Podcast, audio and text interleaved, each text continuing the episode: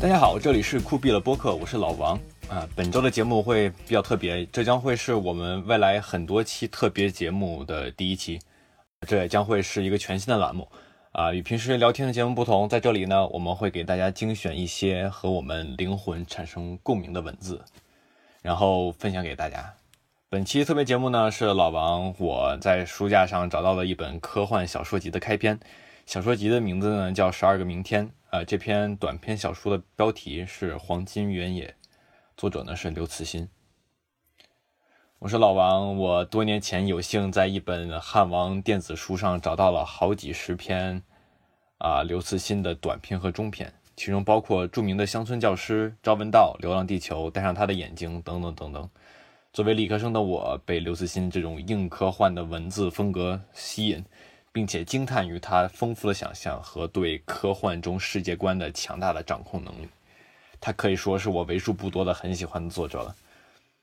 从《三体》的译文版拿到雨果奖以后呢，大刘的人气直线飙升。我们很早就开始粉大刘的书迷们，看着是很开心了。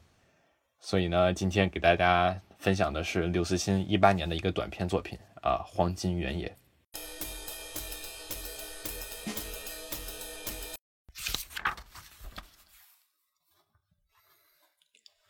麦克和爱丽丝等待着第二个太阳的出现。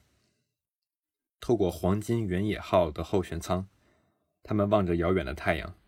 从这海王星轨道外的太空看去，太阳只是一个刚刚显出圆盘形状的星体。它的光虽然能够在舱壁上投下影子，但已经感觉不到任何热度。麦克看着身边太空服中的爱丽丝，觉得她也像一个太阳。是他的存在使这距地球四十五亿公里的冷寂的太空有了意义，也使他自己的生命有了意义。爱丽丝于一个小时前刚刚苏醒，这之前她经历了起航之后最长的一次沉睡，有两年时间。第二个太阳出现了，开始看上去只是一颗普通的星星，但亮度急剧增加，像一只睁开的眼睛，很快变得比真正的太阳还要亮。一时间，整个宇宙都苏醒了。这是猎户座飞船减速时发动机的核火焰。麦克欢呼起来。黄金原野号的舱室是如此的狭小，他甚至不能挥舞双手。他想拥抱爱丽丝，但知道这不可能。我看到了，真好。爱丽丝透过太空服的面罩对他灿烂一笑。眼前一片蓝色，一行白字出现。网络拥堵，请切换为二 D 显示，或稍后再试。麦克摘下 VR 头盔，回到自己简陋的单身公寓中。房间虽然不大，但与黄金原野号的舱室相比就宽敞的多了。他拿起笔记本电脑，把刚才的画面切换到二 D，但网速仍然很慢，图像几乎不动。爱丽丝的笑容凝固在屏幕上，麦克继续沉醉在这笑容之中。同以前一样，他知道爱丽丝的微笑是不可能对自己的，因为刚才与他同处黄金原野号飞船上的，除了自己，还有其他几亿人。现在，全人类都通过网络挤在那狭小的舱室里。同时，他看到的是四个多小时前的爱丽丝，这是电波从四十五亿公里远的太空传回地球所需要的时间。外面街道上传来了欢呼声，整个世界都在欢呼。十九年了。麦克看着屏幕上的爱丽丝说：“我从一个十八岁的男孩变成了三十七岁的男人，你还是那么的年轻。”在麦克的记忆中，十九年的那天显得很遥远，时而又像近在昨日。在没有任何预兆的情况下，以太号火箭突然从加州莫哈维沙漠的莫哈维航天港点火升空，运载着黄金原野号的飞船飞向太空。这时，距米勒在车祸中遇难仅不到十个小时。阿尔弗雷德·米勒早年并没有显示出对太空探索有特别的兴趣。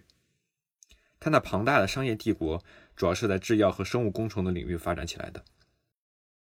一切改变都是从一种名叫东神的药物出现开始。这是米勒的生命远景公司研发的药物。东神的研制过程长达半个世纪，耗资更是创造了世界上制药工程的记录。这是一种人体冬眠药物，依服用的剂量不同。可使服用者进入三个月到一年的冬眠。如果连续服用，冬眠期则可以无限延长。在冬眠期间，人体的新陈代谢降到最低，不需要任何营养补充，衰老几乎停止。东神研制成功的消息引起了巨大的轰动，但紧接着米勒却宣布要将这项成果封存，冻结专利技术，不会将药物投放市场。他解释说，东神将是懒惰和消沉者的福音，他们会用这种最便捷的方式去逃避现实、逃避责任，在未来不同的时间醒来看看，选一个最舒服的时代生活。这不是东神的目的。米勒声明，他最初研制东神是想把它用于太空航行。使得远航的飞船只需携带很少的食物、水和氧气。但是，需要东神的载人太空远航似乎将永远停留在科幻小说中。自上世纪中叶登月以后，载人太空航行所达到的离地球最远的距离，只是米勒那辆林肯车开三四小时的路程。VR 游戏中的太空比真实有趣，甚至除了艰辛和危险之外，比真实来得更真实。米勒不想等待。他决定自己创造一个能使东神派上用场的时代，于是生命远景公司向航天领域转型，并发布了自己的载人登陆火星计划。五年后，生命远景完成了计划的第一步，研制并建造了巨大的以太号火箭，其起飞重量比有史以来最大的土星五号火箭还要重一千吨。但计划的进展到此为止了。米勒很快发现，与建造巨型火箭相比，登陆火星和返回的工程。技术更为艰巨，而生命远景公司此时已耗尽了财力，已经日薄西山的 NASA 也无法继续提供支持。米勒先是把火箭往返航行改为单程航行，后来又把登陆的目标由火星改为了月球，但最终发现，即使重返月球的目标也无法实现。米勒最后完成的是黄金原野号飞船，这是一个只能载一个人的小小的太空舱，没有着陆和返回能力。只能绕月飞行。之后，米勒再也无力前进一步。以太号火箭的首次发射一再推迟，它那庞大的躯体像是矗立在沙漠中的一座孤峰，顶部如国会大厦穹顶般宽阔的整流罩蒙上了沙尘，似乎已经经历了漫长的岁月。米勒在长岛的车祸中遇难，这对生命远景的太空探索事业是一个致命的打击。在他离去后，董事会无疑将使生命远景离开这个没有任何商业前景的领域，回到以前的运营轨道上。以太号火箭和其上的黄金原野号飞船将被废弃，他们最好的命运就是成为某个航天主题公园的陈列品，但最大的可能是被拆解为废金属。但就在米勒去世那天，以太号的火箭突然发射升空，在其运载的黄金原野号上有一名宇航员，是米勒的二十岁女儿爱丽丝。以太号火箭和黄金原野号飞船应只属于太空。爱丽丝在留给媒体的视频中说：“那时发射倒计时只剩三分钟，他身穿太空服，处于黄金远野号狭小的座舱中。他说，黄金远野号将在以太号的火箭推动下飞向月球，飞船将在绕月飞行后返回地球，这是为了实现父亲最后的夙愿。发射是在没有对外界公布的情况下进行的。”准备工作很仓促，基地中只有很少的一部分人员参加了发射工作。人类历史上最大的火箭在巨大的轰鸣声中升空，整个沙漠都在颤抖。由于以太号火箭的质量巨大，起飞时的加速度比以往的火箭都小，它上升的很缓慢。十多公里外的目击者仿佛看到了地平线上一次壮烈的日出。开始阶段十分顺利，两个助推器和第一级脱离后，第二级成功点火。黄金原野号飞船在以太号的火箭推动下飞向月球。按照飞行的程序，十五分钟后发动机关闭，飞船与火箭联合体将精确地进入与月球交汇的轨道。接着，黄金远野号将与火箭末级脱离，开始五十小时的滑行，在与月球交汇后绕月飞行，然后用自身的动力返回地球。但火箭发动机没有关闭，继续以最大的功率运行。后来，根据传回的数据分析发现，就在飞船与火箭即将分离之际，火箭燃料舱内剩余燃料的温度急剧上升，导致燃料舱内的压力剧增。这可能是燃料舱的隔热系统的损坏所致。此时，燃料舱的紧急减压阀门却失效了，增压中燃料无法排出，这都是仓促发射导致的恶果。如果超低温的燃料受热产生了巨大的压力，将很快导致末级舰体爆炸。在爆炸中，推进剂将与氧化剂混合，将压力造成的冷爆炸转化为威力巨大的热爆炸。这时，即使飞船与火箭脱离，但两者分离的速度是很慢的，飞船不可能飞出爆炸的威力圈。制止爆炸的唯一途径就是继续全功率开启火箭的发动机，通过消耗自身的燃料降低压力，把压力控制在燃料舱能够承受的范围内。事后，工程师们认为火箭控制系统做出这个决定是正确的。以太号火箭是为登陆火星而设计的，它被设计的运载飞船质量远大于黄金原野号飞船。但在这次发射中，由于结构平衡的需要，必须加满燃料后才能起飞。所以，计划中完成绕月飞行后，已经脱离的飞船的末级火箭中将有大量的剩余燃料。现在，这些燃料将全部用来加速。地面控制中心曾试图使黄金原野号分享火箭中的燃料，但在加速状态下，这个操作不能进行。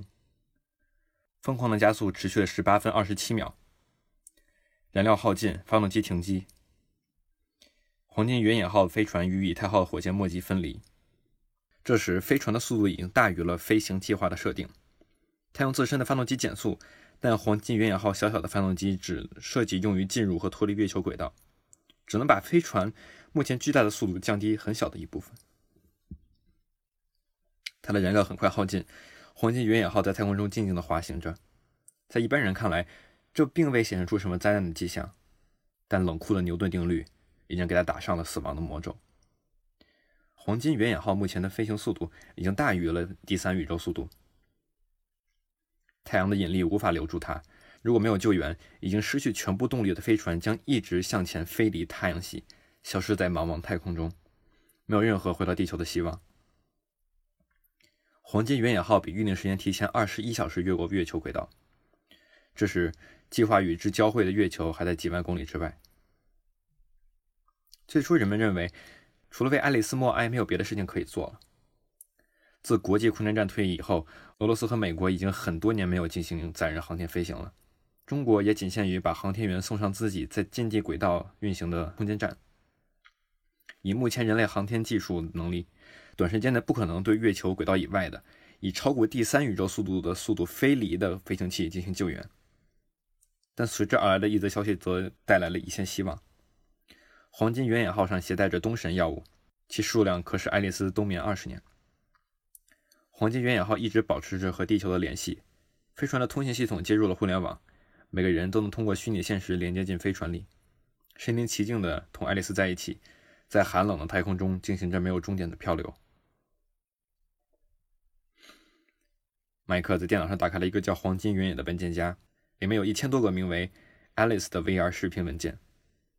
他戴上头盔，打开了最前面的 Alice 零零零一，那是十九年前他第一次与黄金原野号飞船进行 VR 连接时的记录。文件建立时间的日期呢是二零四三年十二月十日二十三点。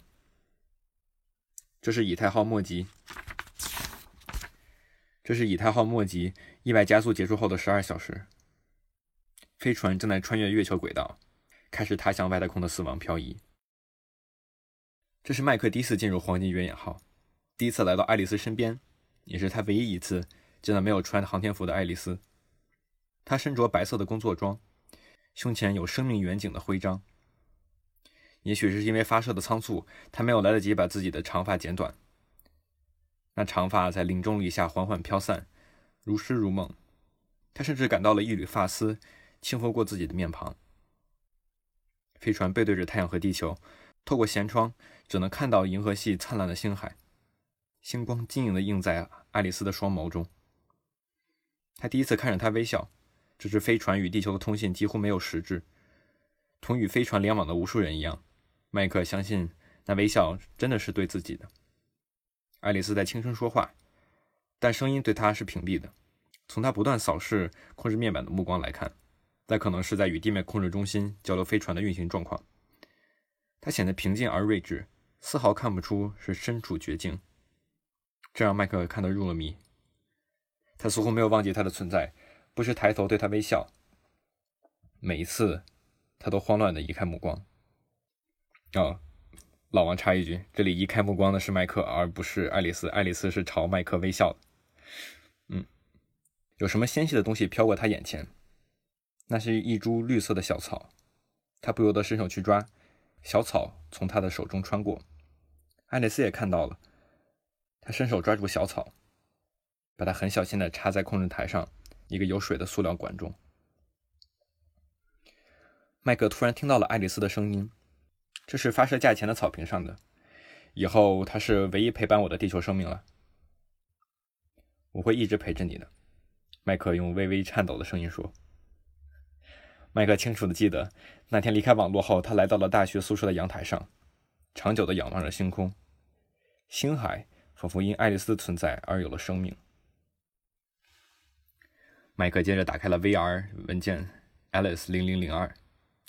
这是在上一次连接五小时之后，是在一个不眠之夜后的凌晨，在长时间的网络拥堵后，他终于再次与黄金原野号联网。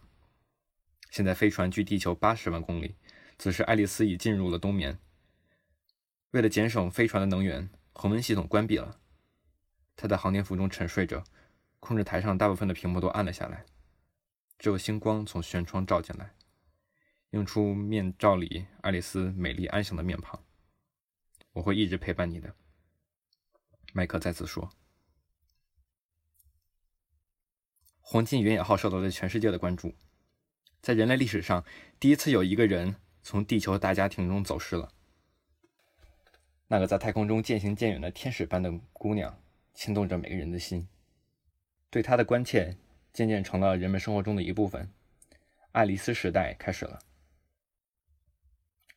麦克毕业后找到了一份程序员工作，像大部分在近年来进入职场的年轻人一样，他不需要去公司上班。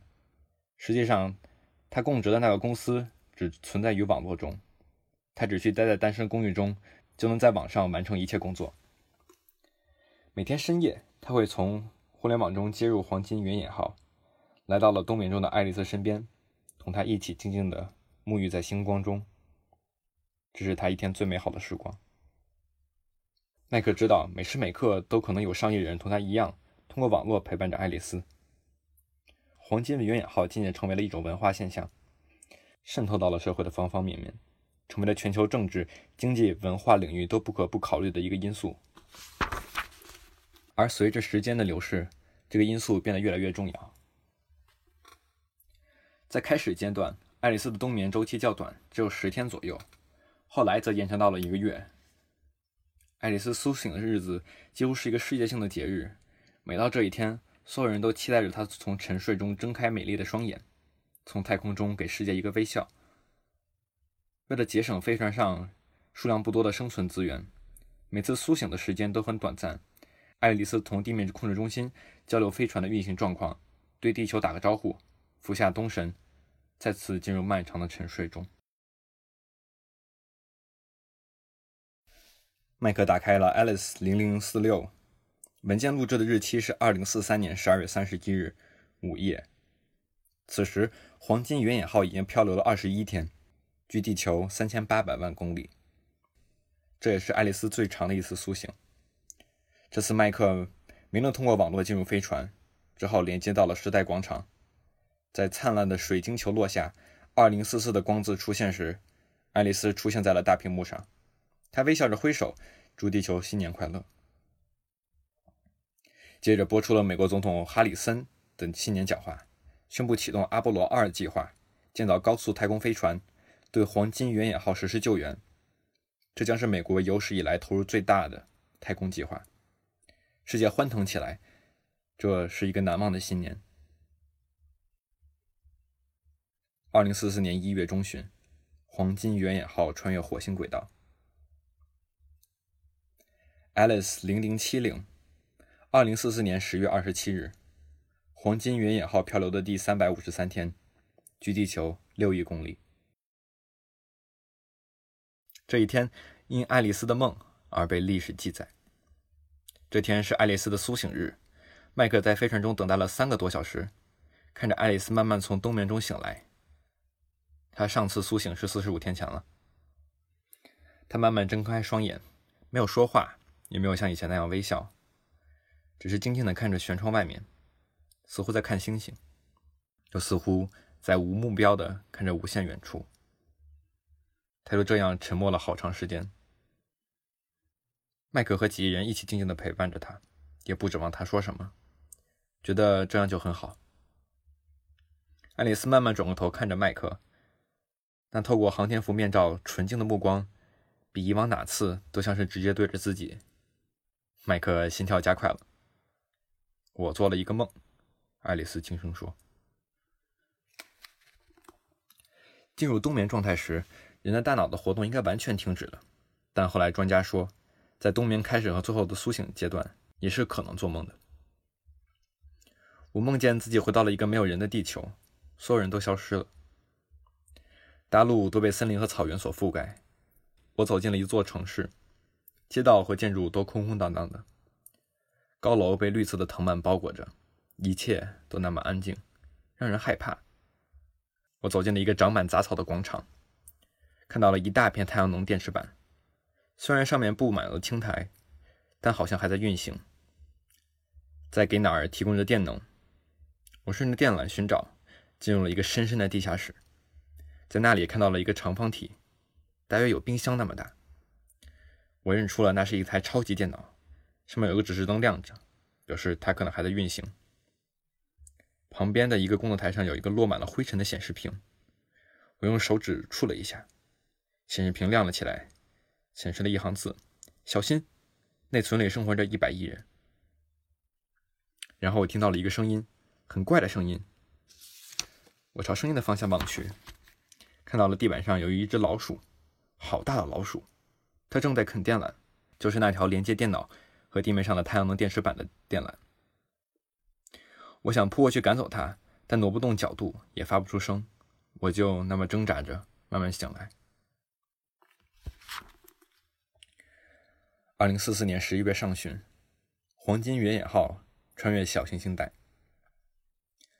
Alice 零一二九，二零四五年一月十六日，黄金原野号漂流的第四百零三天，距地球约六点八亿公里。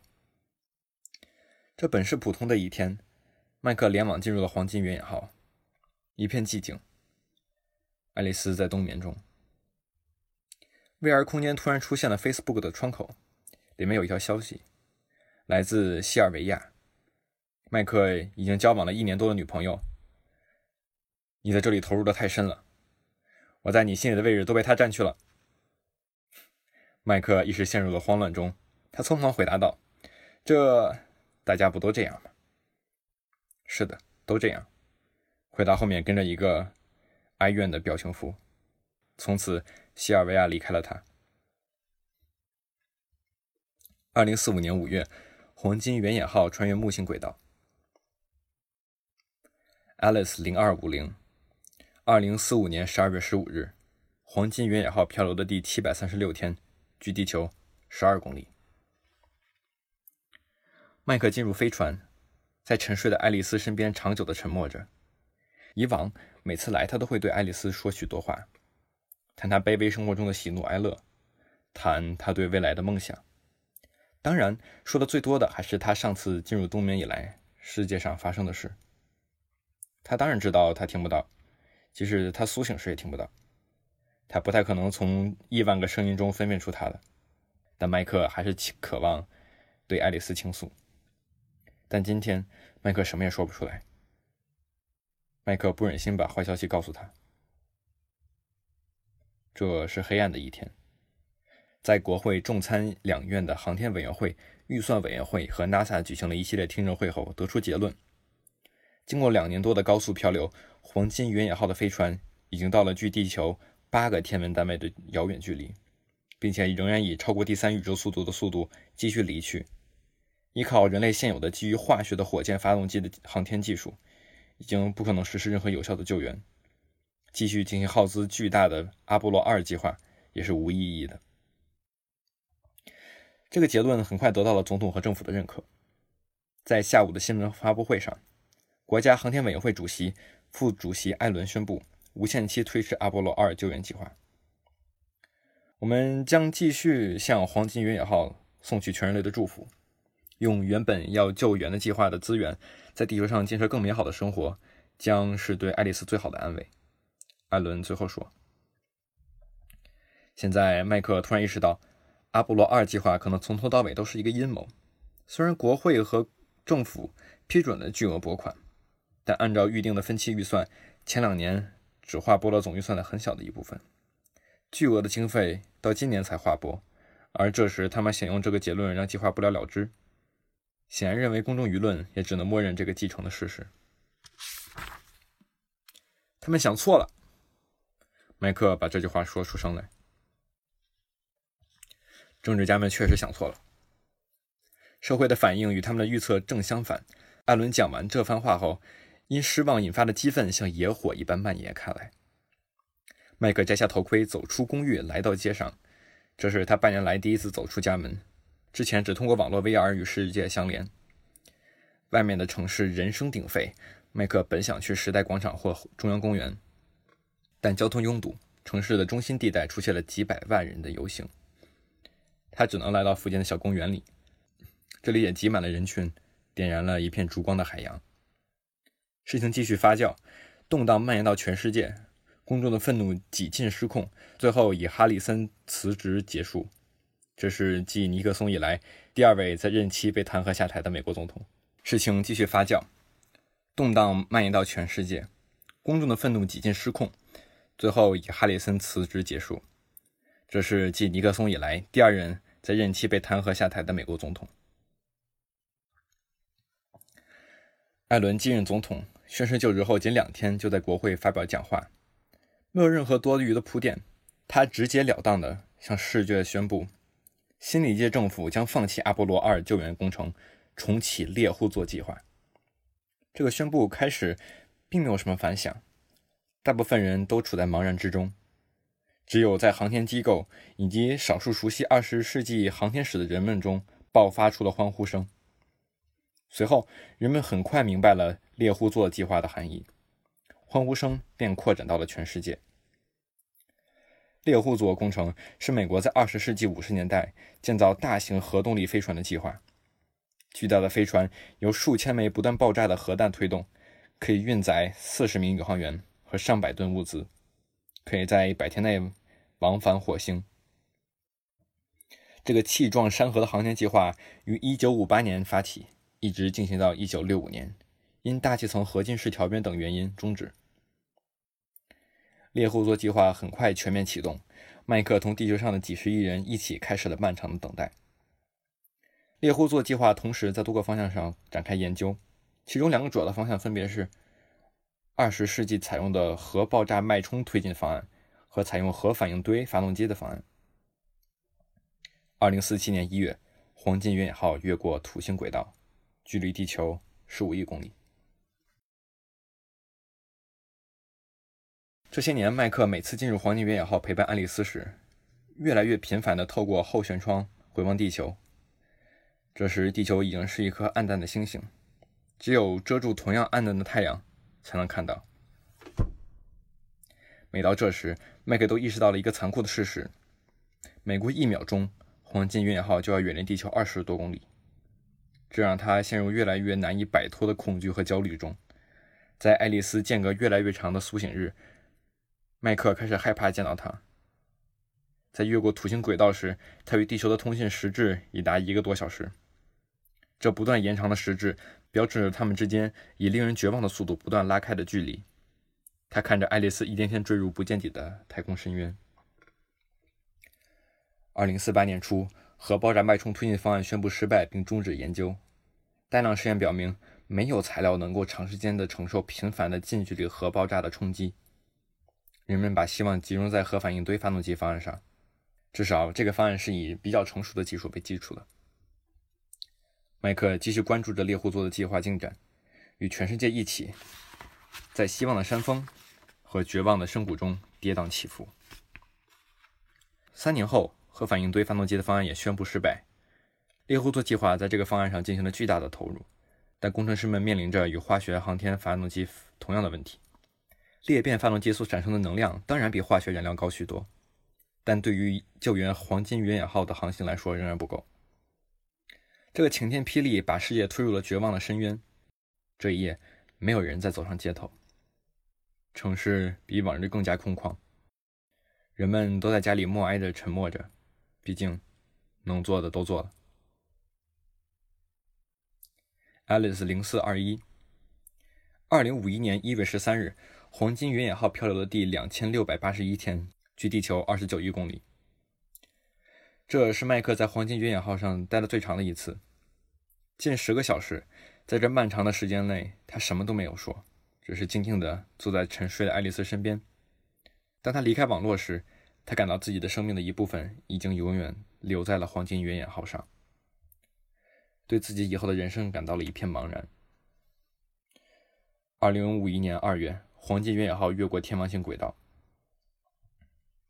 就在猎户座计划面临彻底失败之际，一个意外的转机出现了。核聚变发动机的研究有了重大的突破。在计划的众多研究方向里，核聚变方案是次要的一个。人们普遍认为这个方案的成功的希望最小，毕竟可控核聚变是一个持续了一个世纪的难题。这个方案的研究一直没有受到关注，与其他主要方案相比，对它的投入也比较小。但这也让研究团队处于压力较小的宽松的研究环境中。经过了三年的努力，他们发现了实现低温核聚变的途径。其实现聚变的温度介于传统中的高温核聚变和神话般的冷核聚变之间，这使得聚变发动机成为可能。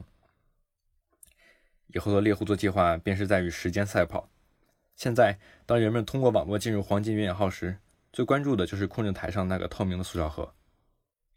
那里面放着飞船上所有的东神药物。现在盒中的东神已经减至最初数量的一半多一点。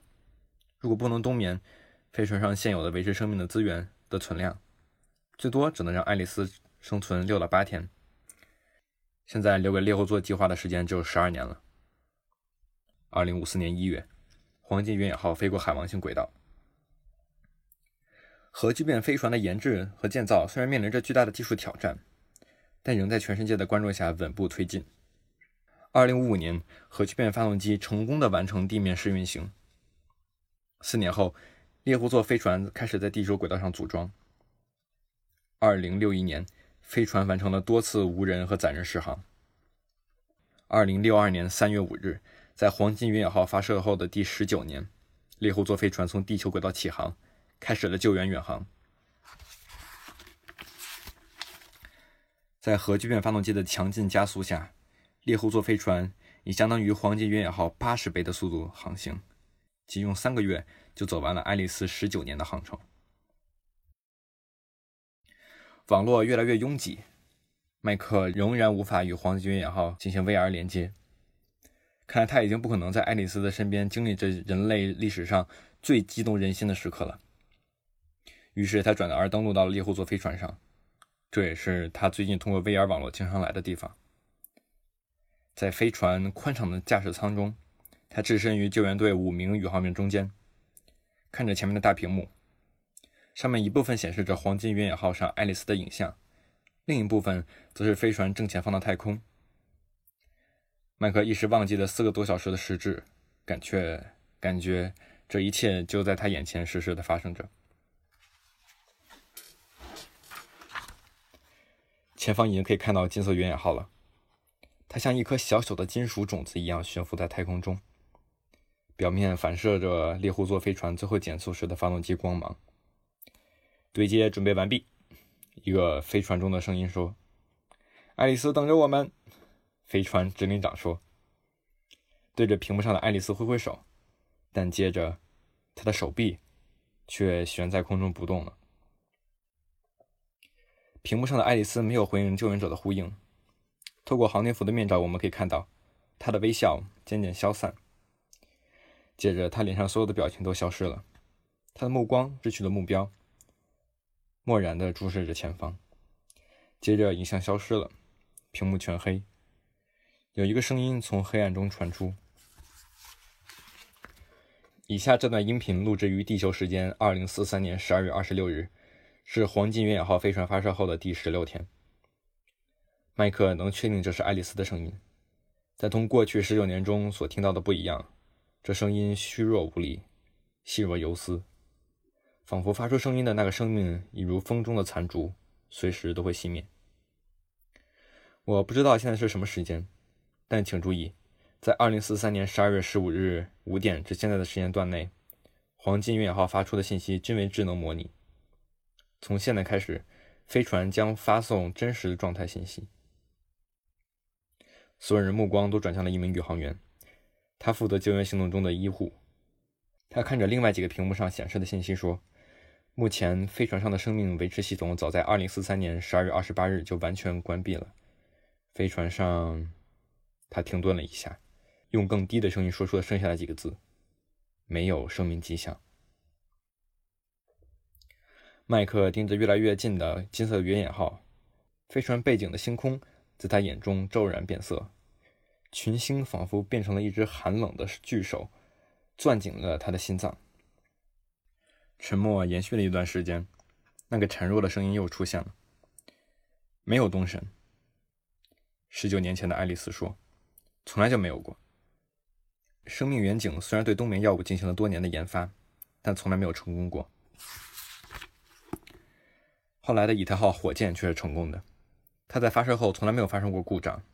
那失控的加速，以及由此造成的黄金原野号飞向外太空的漂移，都是按照计划进行的。”虽然这项计划只有我和我父亲两人知道，他本来没打算告诉我，我是在一次偶然机会中得知的。本来他打算自己乘黄金原野号飞向外太空，我对他说应该由我去。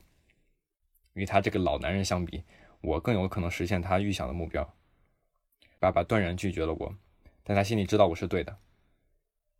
在痛苦的纠结中，他出了车祸。我愿意相信那是真的车祸。黄金远野号的生命维持资源只能让一个成员存活十五天。我现在只剩下很少的时间了。再次失去知觉，应该就醒不过来了，所以录下了这段声音。当飞船检测到其他太空飞行器靠近时，这段音频就会被播放。我想现在来的可能是救援飞船。不管现在在哪个年代，不管你们是谁，谢谢你们，谢谢所有的人。有一个传说，在一个大饥荒的年代，一位老人在弥留之际，把他几个孩子叫到病榻前，告诉了他们一个自己保守终身的秘密：在村子后面的一片荒地里，埋着大量的黄金。老人死后，他的孩子们就在那片荒地上疯狂的挖掘，最后发现黄金并不存在，但他们把挖掘的那片荒地开垦为良田。这正是这片田地使孩子们在饥荒中生存了下来。现在你们知道这艘飞船的名称的含义了吧？这是屏幕上又出现的图像，这是现在黄金远野号飞船内的真实图像，只能看到舷窗。与之前 AI 生成图像中那洁净的舷窗不同，它上面盖满了灰尘，已经几乎不透明了。但仍有一片星光透射进来。爱丽丝最后说：“请让我和黄金原野号一直航行下去吧，这是一个好的归宿。飞船飞向我和爸爸都想去的地方。”麦克走出公寓，来到了暗淡但真实的星空下。他没有抬头看，以后星空将常驻在他心里。外面的人越来越多，但城市却出奇的安静，好像怕惊扰什么。他听到镜旁的一个孩子低声问：“他会飞到那些星星中间吗？”“亲爱的，他已经在星星中间了。”孩子的母亲说。“那里很远吧？”“会越来越近的。”麦克和周围的人们安静的等待着黎明，等待着重新开始的。更加广阔的生活。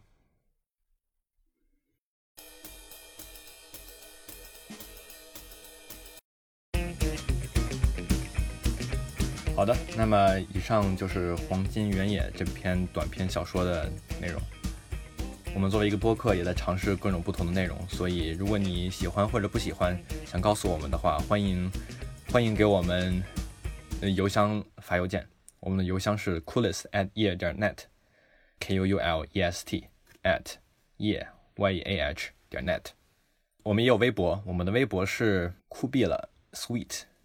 好的，那么这就是我们本期播客的内容，我们下周再见，或者最后那一周，拜拜。